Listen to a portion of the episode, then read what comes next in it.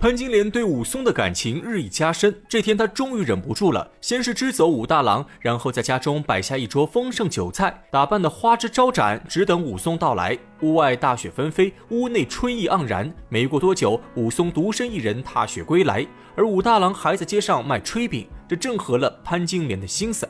他兴高采烈地把武松迎进屋内，顺手偷偷插上房门。这下孤男寡女共处一室，气氛有些微妙。武松心中还记着先前那件事，对潘金莲避而远之，坐在板凳上一言不发，专心等哥哥武大郎回来一起吃饭。可潘金莲却不想错失良机，她不断找借口劝武松喝酒，武松推脱不过，只好喝了几碗。潘金莲有心要借酒表白，也陪了武松几碗酒。几杯美酒下肚，潘金莲面色微醺，眼神迷离，她再也无法抑制内心的情感。先是说些露骨的话挑逗武松，武松听得尴尬无比，有心想起身离开，可顾及到潘金莲的嫂嫂身份，只能无奈坐在原位，眼观鼻，鼻观心，对潘金莲的话语充耳不闻。潘金莲一看武松没有离开，还天真的以为武松对自己有意，更加得寸进尺，口中一边夸赞武松英勇，一边埋怨武大郎无能，一双小手也开始不安分起来，对着武松动手动脚。武松看潘金莲如此放荡，心中已有几分火气，只是想到哥哥武大郎，武松也不好发作。还是决定再忍耐一下，他索性不再搭理潘金莲，起身坐到火炉边烤火，只留潘金莲一个人在桌上独饮。可潘金莲并不识趣，又拿起酒碗走到武松面前，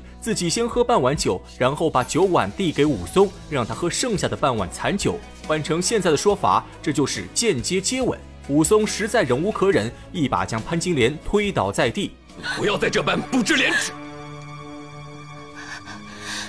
你。你心里果然有了别人。呸！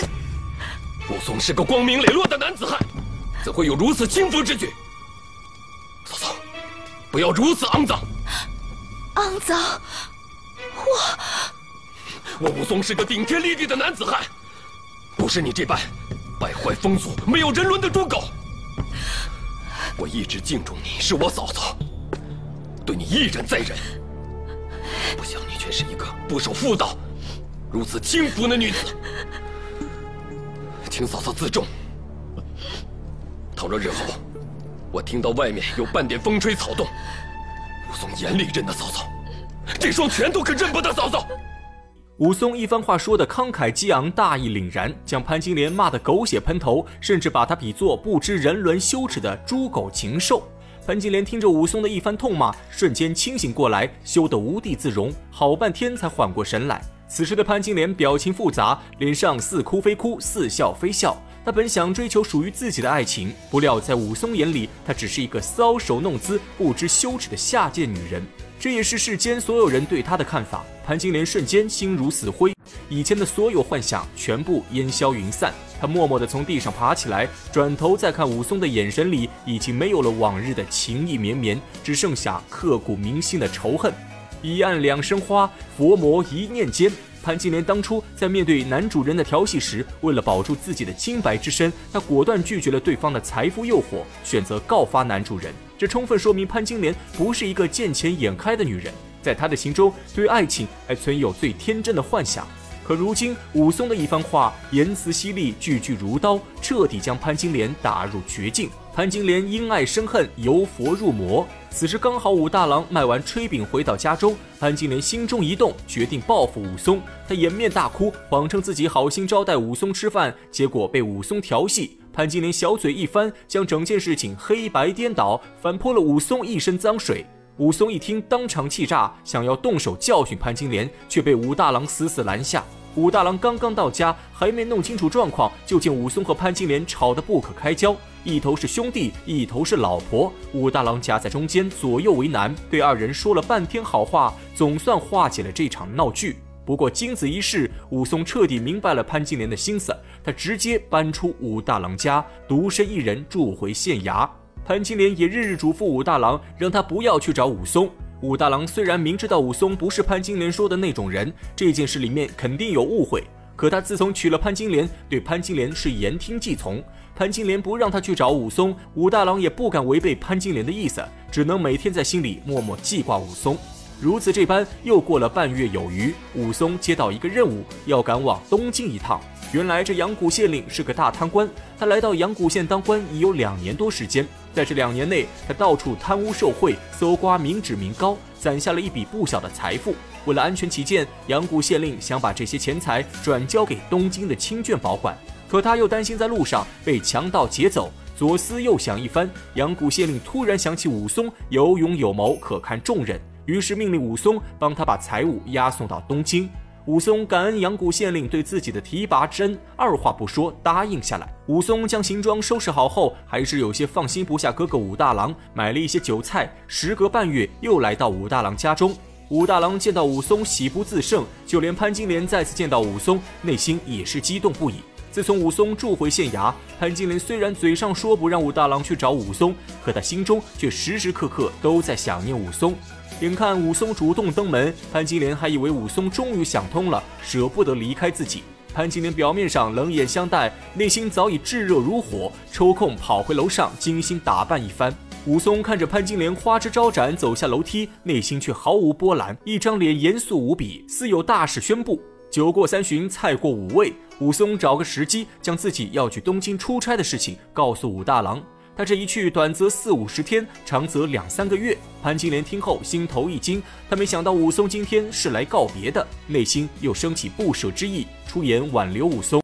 武松却对潘金莲视而不见，只是专心嘱咐武大郎，让他在自己走后减少卖炊饼的数量，每天晚点出门，早点回家。回家后就紧闭门窗，不可外出。如果有人欺负他，也不要和对方起争执，暂时记在心中，等武松回来后再教训对方。武大郎知道武松是一片好心，怕自己受人欺负，连忙点头答应，将武松之言全部牢记于心。